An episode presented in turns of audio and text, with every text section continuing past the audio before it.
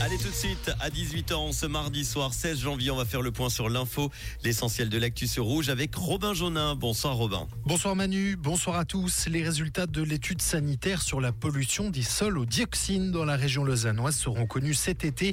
Si la récolte des données est terminée, celles-ci doivent encore être analysées. Concernant les sols, cantons et villes rappellent que plusieurs projets pilotes de dépollution des terres en laboratoire ont été lancés au printemps dernier. Genève choisit pour le sommet sur la paix. La Suisse aurait donc choisi la cité de Calvin pour ce sommet mondial sur la paix en Ukraine si celui-ci se matérialise. C'est ce qu'a appris Keystone ATS d'une source de l'administration fédérale proche du dossier. Les deux pays ont animé les travaux pour cette rencontre. Et justement, le forum économique de Davos qui s'est ouvert avec euh, notamment la présence du président ukrainien Volodymyr Zelensky qui a appelé à faire de 2024 une année décisive pour mettre un terme à la guerre. Il estime que la question de l'aide américaine et européenne devrait arriver d'ici quelques semaines. Aux États-Unis, Donald Trump a remporté hier soir dans l'Iowa la première des primaires républicaines.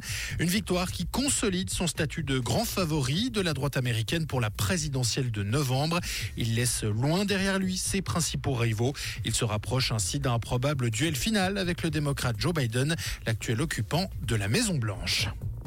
Et on termine en musique. QI a présenté la programmation de son festival de jazz. La programmation IN de cette 41e édition a été dévoilée ce matin. 34 concerts payants sont ainsi à l'affiche du 5 au 13 avril.